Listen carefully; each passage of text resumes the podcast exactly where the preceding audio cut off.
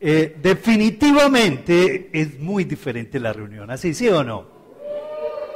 Gloria a Dios, gloria a Dios. Yo sé que dentro de ocho días vamos a tener el cupo total, que son cuántos, Lilico? 50 personas. Maravilloso. Luego, desde ahora más tarde te puedes inscribir para que dentro de ocho días asegures tu cupo, porque los cupos, ¿qué? Son muy pocos y se agotan.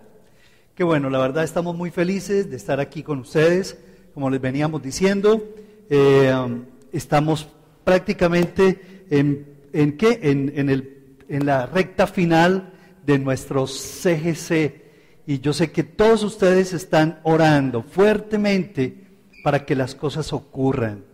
Hay, hay varios tipos de personas, ¿cierto? Siendo eh, el primer tipo de personas los más interesantes, que son aquellos que hacen que las cosas, ¿qué? Ocurran.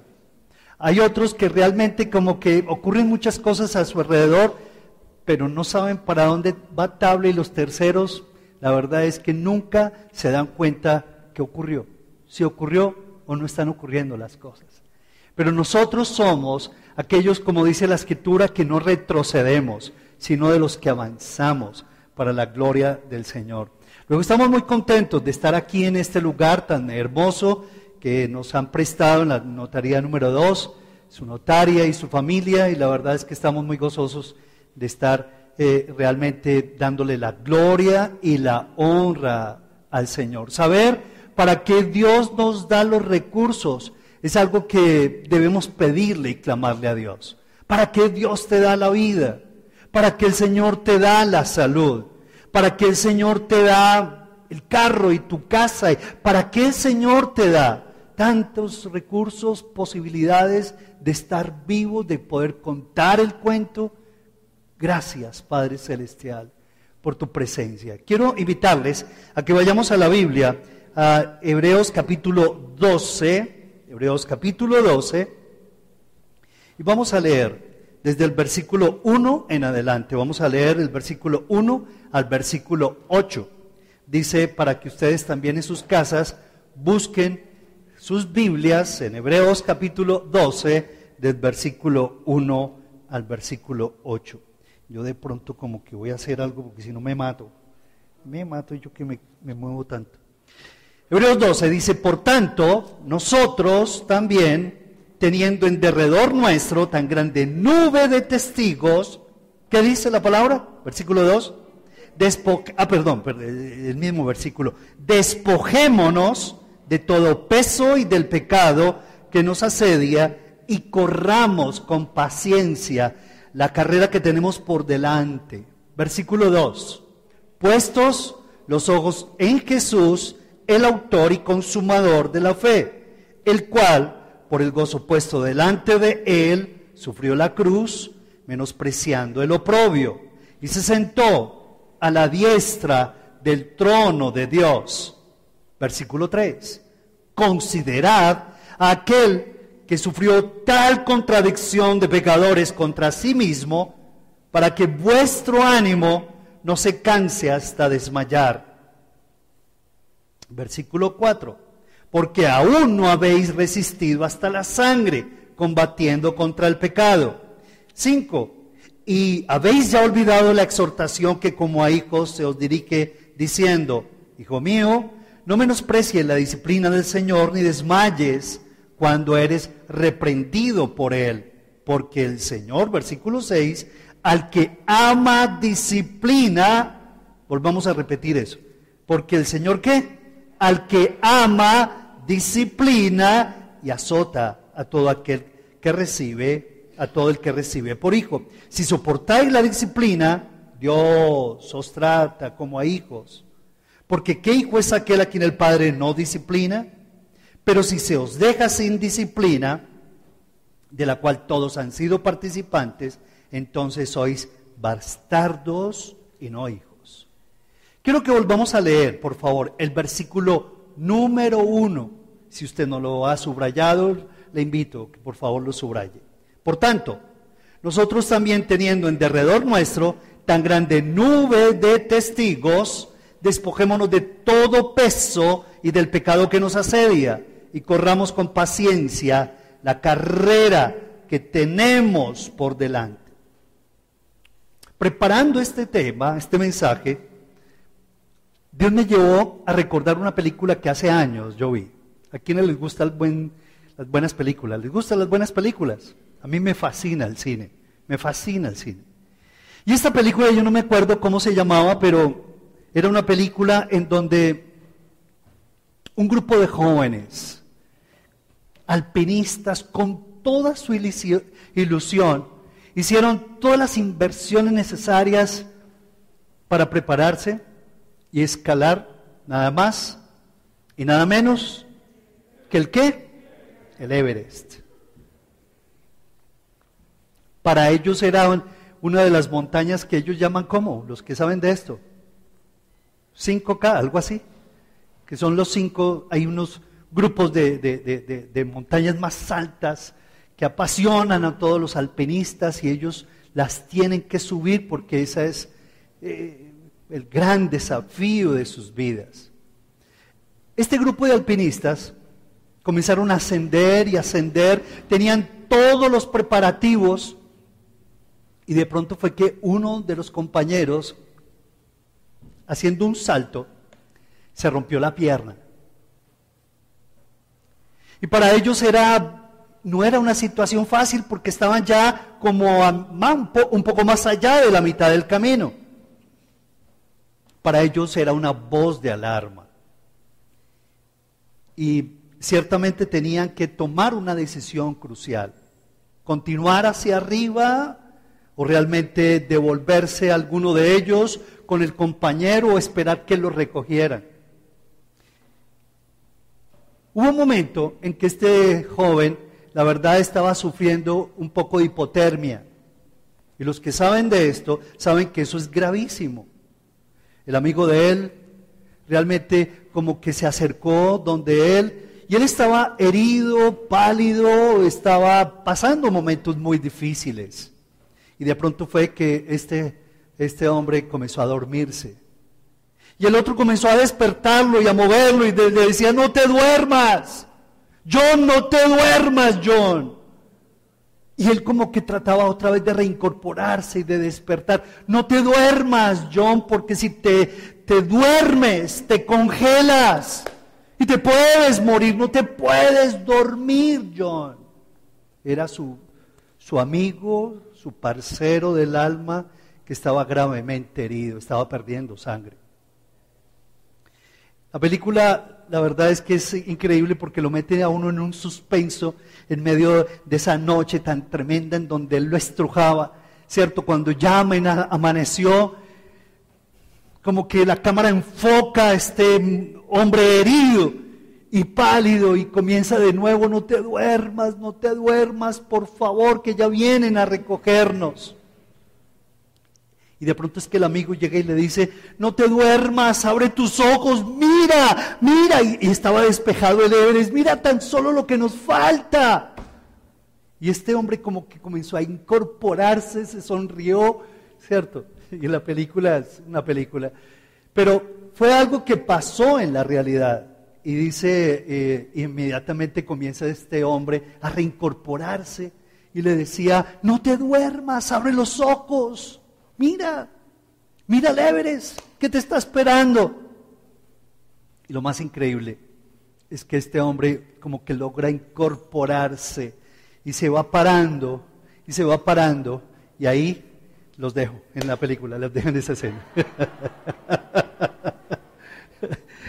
lo entablillaron, lo hicieron, el helicóptero tuvo problemas, pero al final del caso, ¿qué?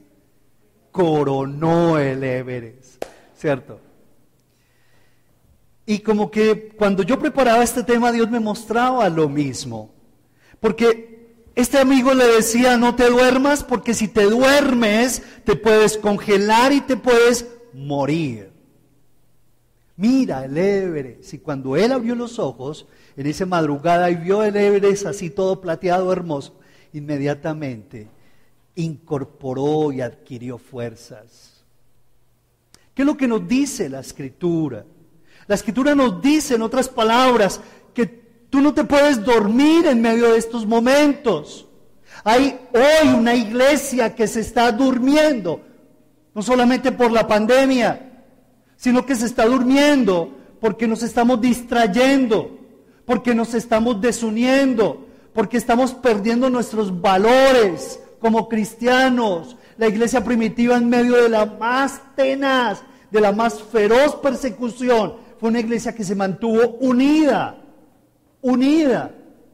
Y yo no me refiero simplemente a unidad físicamente, sino que había un respaldo profundo de oración, era la presencia del Espíritu Santo en cada uno de ellos, que eliminaba todo tipo de barreras, de fronteras, de adversidades, de necesidades, y como que los mantenía unidos.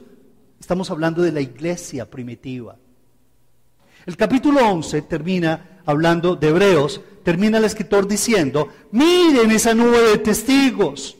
Aquellos alcanzaron un tremendo testimonio, vieron grandes hazañas y en el capítulo 11 de Hebreos dice, esta es la galería de hombres y mujeres que no se durmieron, que no se congelaron y que no se murieron.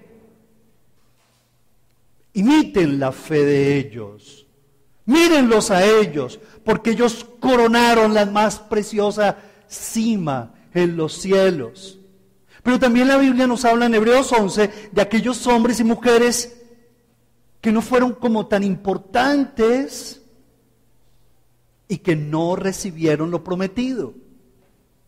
A veces como que quisiéramos que todos tuviéramos el colorín colorado el éxito de todo el mundo. Pero aquellos hombres, habla de los hombres que alcanzaron lo prometido y la Biblia habla de aquellos otros, de los otros que no coronaron esas grandes cumbres físicamente, materialmente, pero lo alcanzaron por fe, porque ellos vieron por los ojos de la fe, con los ojos de la fe, a Cristo Jesús. Y dice, tanto los unos como los otros hallaron, fueron hallados en buen testimonio.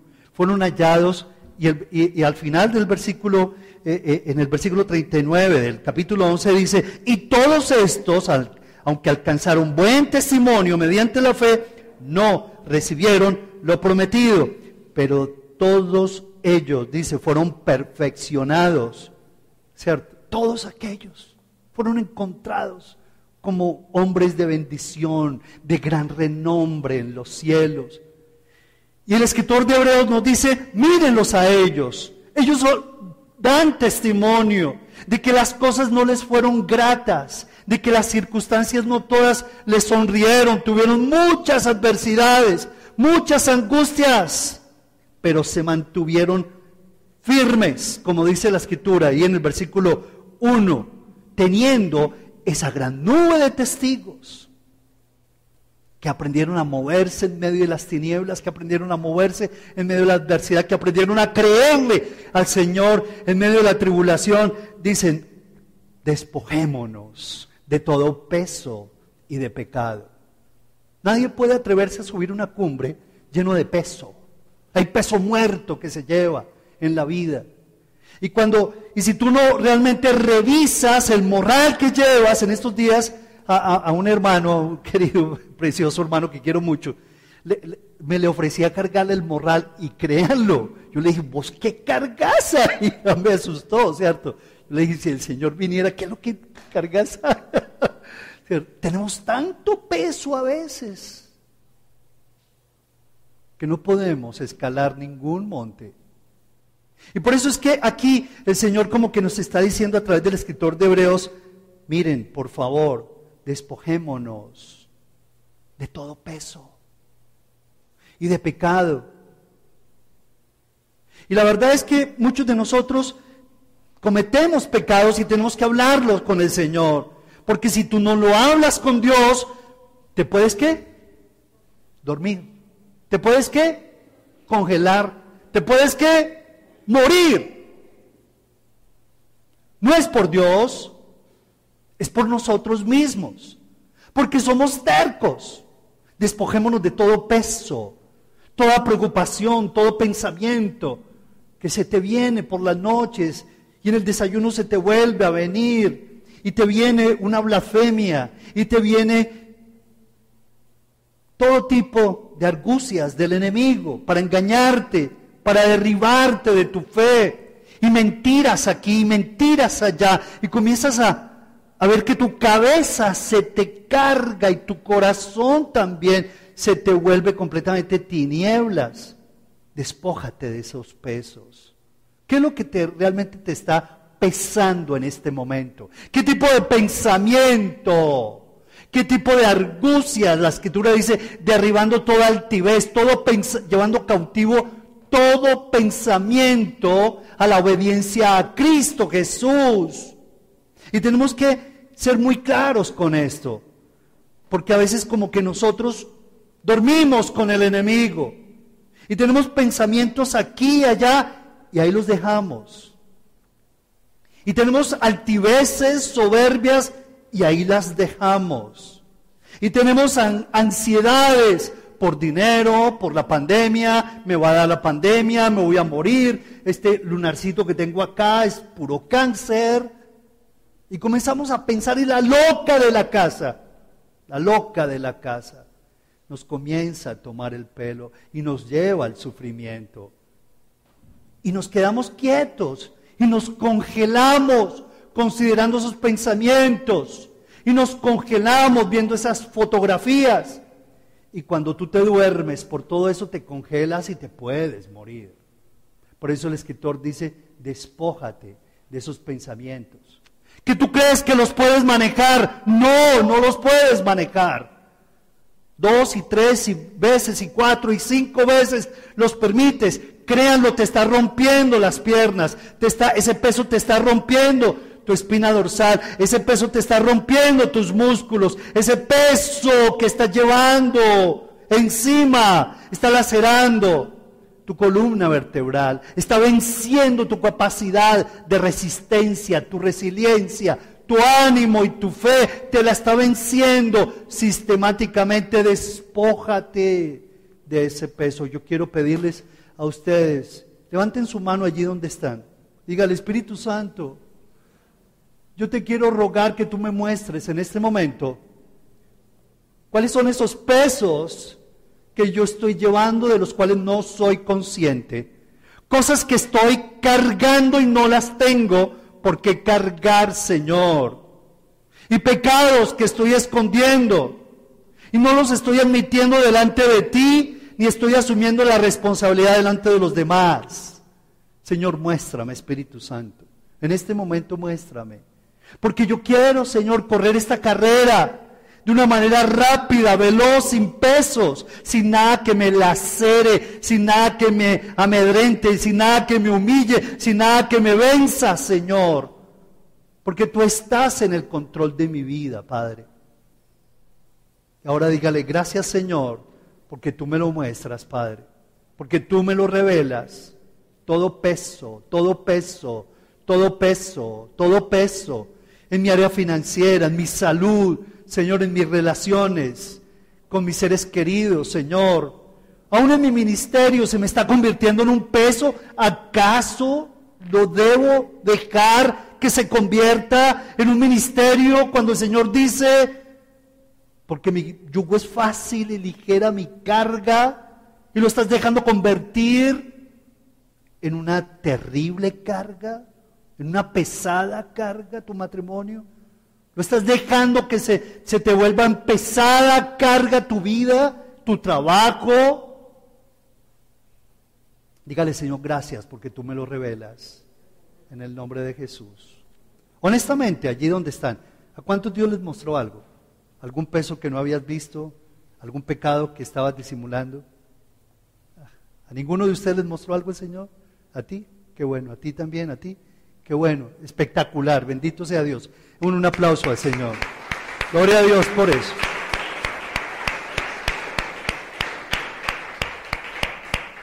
No te puedes dormir. Por eso el nombre de nuestro tema en esta noche es añádele gozo al dolor. Si estás en diversas pruebas, dice el Señor, aprende a gozarte en Él. Gozaos en medio de las pruebas.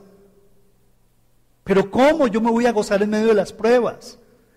Mira lo que le ocurrió a tantos hombres que nos precedieron, ¿cierto? y dice, despójate, despójate, corramos. Ahora, cuando, cuando, cuando, cuando el, el escritor nos hablaba acerca de eso, nos está diciendo, vamos, vamos, no te duermas, vamos, no te duermas. Sigue construyendo tus relaciones, sigue insistiendo en el amor, porque si tú haces el bien y no te cansas, la verdad es que vas a cosechar y no vas a desmayar. Sigue para adelante. Y dice, y dice e, ese versículo precioso, ¿cierto? Despójate de todo peso y del pecado y corre con paciencia. Cuando el escritor habla de correr con paciencia, no es la paciencia de aquel que se sienta y espera, del que se sienta y sigue esperando, del que se sienta y sigue esperando. No es esa paciencia. Esta palabra es fue tomada de un griego específicamente uponoamón, que quiere decir el que persevera en medio de la adversidad. Esa es la paciencia que nos habla la Escritura. Las otras versiones de la Biblia sí hablan directamente de la perseverancia y dice, el pecado que nos asedia y corramos con perseverancia, dice la, la versión internacional. No es la paciencia, ¿cierto? Del santo qué? Job, que a veces lo entendemos muy mal. No, no es ese tipo de paciencia que se sienta y espera. Y vuelve y espera y vuelve y se sienta. No, es aquel que persevera en medio de la adversidad. Y dice, y corramos con paciencia la carrera que tenemos por delante. ¿Cómo lo puedo hacer? ¿Cómo lo puedo hacer? ¿Cómo puedo hacer que las cosas ocurran? ¿Y cómo puedo aprender a mirar el Everest? Estos muchachos tenían en su mente el Everest. Era el cuadro final que ellos veían.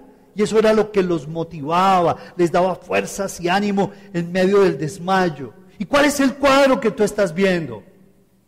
¿Cuál es la fotografía que tú estás mirando? ¿Qué es lo que realmente ven tus ojos? ¿Qué es lo que le estás diciendo a tu alma, alma mía? Deleítate en el Señor. Porque muchas personas en este momento no están mirando al Señor, no están poniendo los ojos en el Señor, sino que los están poniendo en otra cosa menos en el Señor.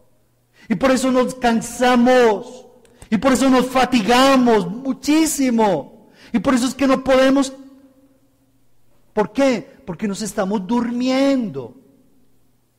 Porque nos estamos llenando de miedo.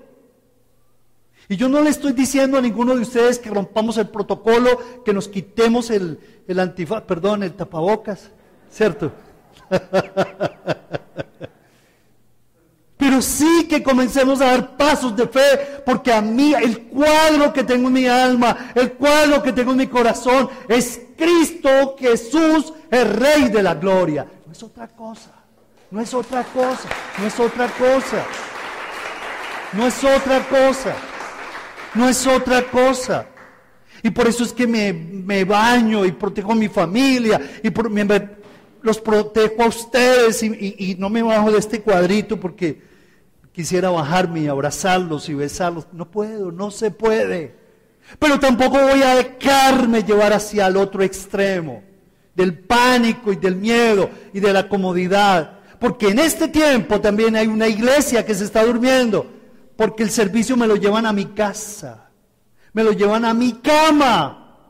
Me lo llevan a mi sofá. No tengo que ir. No tengo que pagar el, el, el, el parqueadero.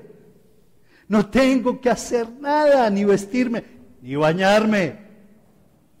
Es tan cómodo que por tanta comodidad nos podemos qué? Dormir.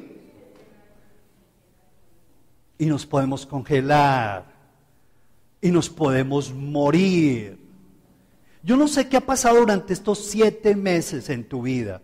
¿Estás transformado por el poder del Señor o simplemente estás lo otro, un antónimo de la transformación, o deformado, transformado o deformado, alguna de las dos, pero el tiempo va avanzando.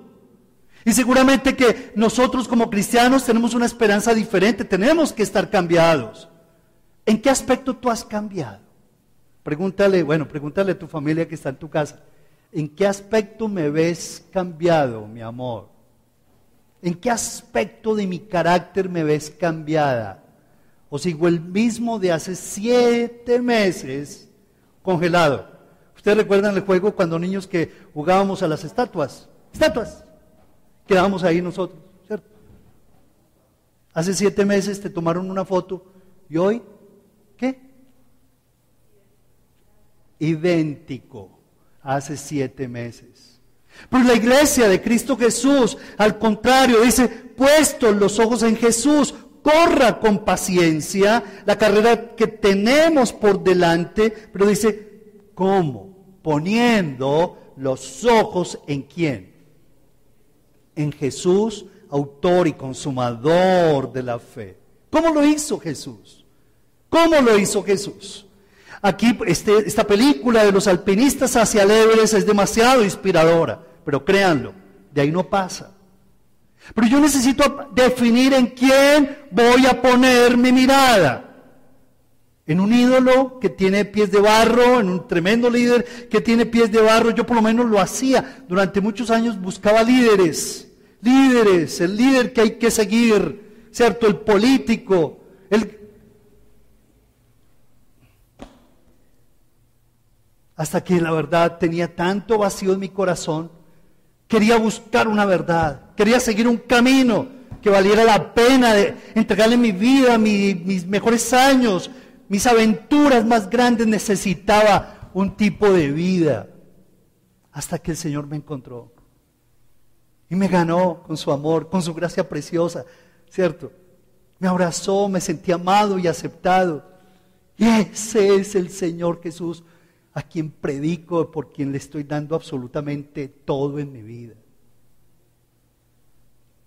Hay momentos de, decaimiento. ¿Tú los tienes? ¿Has querido tirar la toalla? ¿Alguno de ustedes ha querido tirar la toalla en este tiempo? Tan poquitos. Yo, yo he querido también tirar la toalla. Y cuando nos hemos enfrentado a situaciones que hemos tenido que, mirar y sopesar en toda la federación de las iglesias de Senfol, y al ver el CGC, muchas veces salgo de allá con mi cabeza baja, con mi mirada triste. Muchas cosas. Señor, y entonces Dios. Pero ¿saben qué? Otra vez el Señor viene y me dice, en dónde estás poniendo tus ojos. ¿Quién es el objeto de tu mirada? Porque lo que tú miras va a determinar tu vida y se te va a convertir en tu Dios. Lo que tú miras, el objeto de tu atención, te va a traer tanto que se te va a convertir en tu Dios. Y nos volvemos idólatras como el pueblo de Israel. El dinero, el sexo, las drogas, las redes sociales, hoy en día estamos tan llenos de confusión, estamos tan llenos de ídolos, es impresionante. Y nos están pasando cosas muy feas. Por eso el Señor le decía también a sus discípulos, en vísperas de ser entregados, les decía, velad y qué? Y orad. Pilas. Pilas. Yo quiero aplaudirlos a ustedes, por favor. Un aplauso a ustedes porque vinieron. Bien, bien.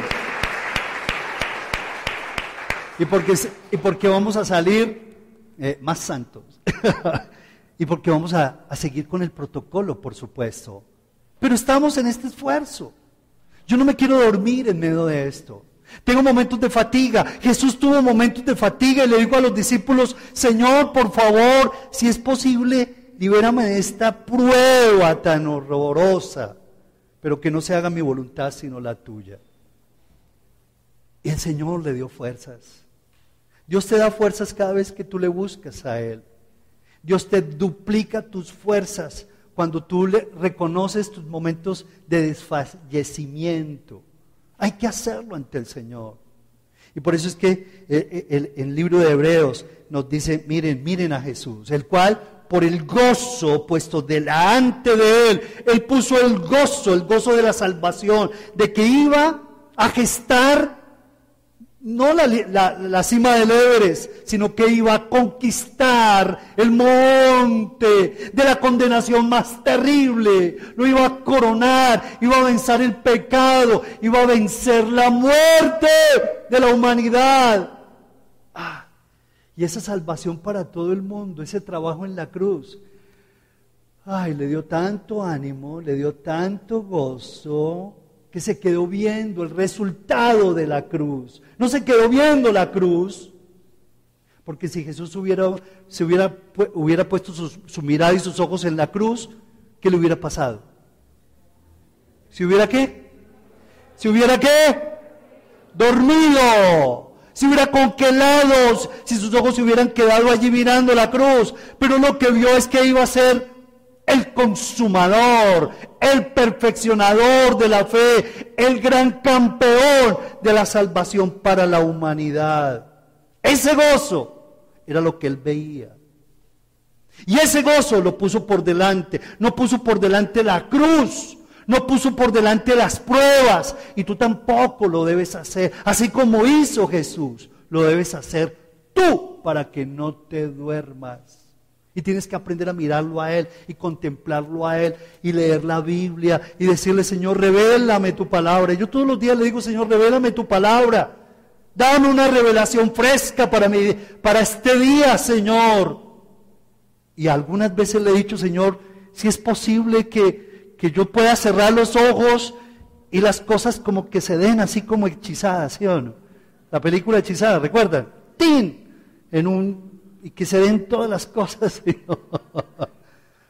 Pero el Señor dice, no, la fórmula está aquí clara, no te la tienes que inventar. Pon tus ojos en quién? En Jesús, autor, consumador de la fe, el cual por el gozo puesto delante de él, sufrió la... Hay cosas que hay que sufrir, ¿sabían? Sí, hay cosas que hay que sufrir. Si, si alguien le ha dicho a usted que la vida cristiana es para nunca sufrir y todo rosado, le está diciendo mentiras. Hay momentos de dolor, hay momentos de sufrimiento, pero a cambio de esto Dios te da momentos de gloria, mucho más grandes que todo momento de dolor y de angustia, que toda ansiedad y necesidad, que toda carencia y enfermedad. Él murió por nosotros. Él trabajó en la cruz de una manera perfecta. Hizo un trabajo perfecto a favor tuyo y a favor mío. Luego, imitemos el ejemplo de Jesús. Y por eso dice el Señor, el menospreció el oprobio. Le quitó valor, le quitó valor al oprobio. Le quitó valor a la prueba. Le quitó valor a la tentación. Le quitó valor a la ansiedad. Le quitó valor a la arrogancia y a la altivez le quitó valor a las mentiras y a las provocaciones y tentaciones. Y le puso valor a ese plan sublime y supremo de Dios para él. Autor y consumador de la fe. Eso era lo que veía. Eso es lo que lo llenaba de ganas, de alegría, de gozo, de paz. Y le dijo, listo Señor, aquí voy para adelante. y, fue a la cruz. Y dice, y se sentó. ¿A dónde? Si lo están leyendo? Ahí en el versículo 2. Y se sentó al final a la diestra del trono de Dios. ¿Valió la pena o no valió la pena? ¿Qué hizo Jesús? ¿Le añadió gozo? ¿Le añadió placer, gozo? ¿Le añadió paz a su dolor, a su sufrimiento, a su prueba. Hay pruebas que te están, que cada día crecen y crecen y crecen y crecen. Y son como esos dibujos animados, si los han visto. Y son sombras feas que van creciendo todos los días, van creciendo y van creciendo. O al contrario, estás aprendiendo a que todas esas sombras de tu vida se vayan acabando por el poder del Señor. Y dice el versículo 3, consideren, sí, el versículo 3, así pues, Consideren a aquel que perseveró, dice, frente a tanta oposición por parte de los pecadores, para que no se cansen ni pierdan el qué. Hasta desmayar, ni pierdan el... Consideren al Señor. Mire a Jesús. ¿Estás que tira la toalla? Mira a Jesús. Él tuvo razones para tirarlo. Mira lo que hizo Jesús. ¿Qué fue lo que hizo Jesús? Hazlo tú. Considera lo que le pasó a Jesús. Considera, observa, analiza, medita lo que hizo Jesús. Y él coronó esa tremenda cima y se sentó a la diestra del trono del Señor. Por lo tanto, no te canses, no te canses, no te duermas, porque tú aún no has resistido hasta la sangre combatiendo contra el pecado. Yo quiero terminar acá. Y miren lo que dice cuando habla, hacer muchas, muchas cosas no son castigo del Señor. Es que el Señor me está castigando, no. Dios está permitiendo esa prueba para que tú te disciplines, para que tú aprendas a poner los ojos en el Señor. Llueve, ¿qué más? Truene o relampaguee, disciplina, disciplina y disciplina. Que no hay plata, pon tus ojos en Jesús. Que estás enfermo, ¿qué? Pon tus ojos. Te estás llenando de literatura con relación a tu enfermedad. Pon tus ojos en Jesús. Que la chica no te quiere contestar las llamadas. Te fregaste. Pon tus ojos en Jesús.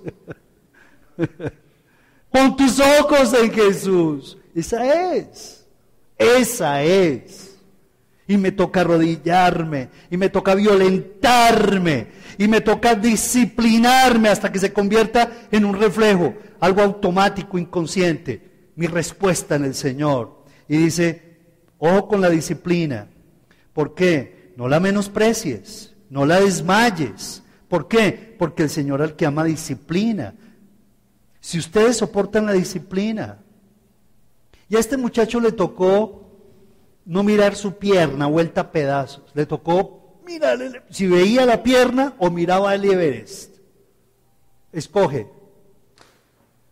Y nosotros tenemos que aprender a mirar al Señor. Y para eso se requiere disciplina espiritual. Y hoy la iglesia del Señor tenemos que aprender a responderle con disciplina a Jesús. Porque toda esta pandemia o te transforma o te deforma. O entras en un periodo de disciplina, de amor, de dependencia al Señor, de dependencia al Señor y a su palabra, puesto los ojos en el Señor, o la verdad es que te vas a relajar. ¿Y cuándo vas a ir a la iglesia? Bueno, mm. ¿y cuándo vas a la célula? Mm, mm. Ya comenzamos a relajarnos, ya comenzamos a desmayar. Pero hoy yo quiero que le alabemos y, bendigamos a Dios por todos los que se están haciendo la, capacitación en la academia. ¿Qué tal si les mandamos entre ustedes ahí también un aplauso a todos ustedes, los del CENCAM también, firmes? ¿Cierto? Esperamos que no solamente cuando arranque la clase no dejen ahí la cámara encendida y, y una fotografía bien bonita, ¿cierto? sino que estén con todo su corazón buscando, mirando, desarrollando disciplinas espirituales que les van a permitir conquistar muchas cimas de la vida para la gloria del Señor, como dice el apóstol Pablo. Dice, pero de ninguna cosa estimo que hago caso, ni estimo preciosa mi vida para mí mismo con tal que acabe mi carrera con gozo y el ministerio que recibí de parte del Señor. De ninguna cosa hago caso. Tremendo el apóstol Pablo. Era un hombre que tenía su mirada puesta en el Señor. Vamos a ponernos de pie, por favor, y vamos a orar. Padre Celestial, queremos darte gracias. Quiero pedirte que allí, desde tu casa, tú le puedas expresar gratitud al Señor. Y que tú le digas, Señor, que estos siete meses, Señor, de estarnos guardados, Padre. Yo no me duerma con relación a mi crecimiento personal. No me duerma con relación a mi relación contigo. No me duerma en cuanto a mi desarrollo de carácter, Padre. Yo no me duerma en el ejercicio de mis dones, oh Dios, de mis talentos. No me duerma. No me quiero congelar, Padre. Quiero aprender a poner mis ojos en ti, Cristo Jesús. Dile al Señor. Levanta tus manos y dile, Señor, yo necesito aprenderlo a hacer, Padre. En tiempos buenos y en tiempos malos. Tengo que aprender a poner mis ojos en ti, Señor. Tengo que aprender a poner mi mirada en ti, Cristo Jesús.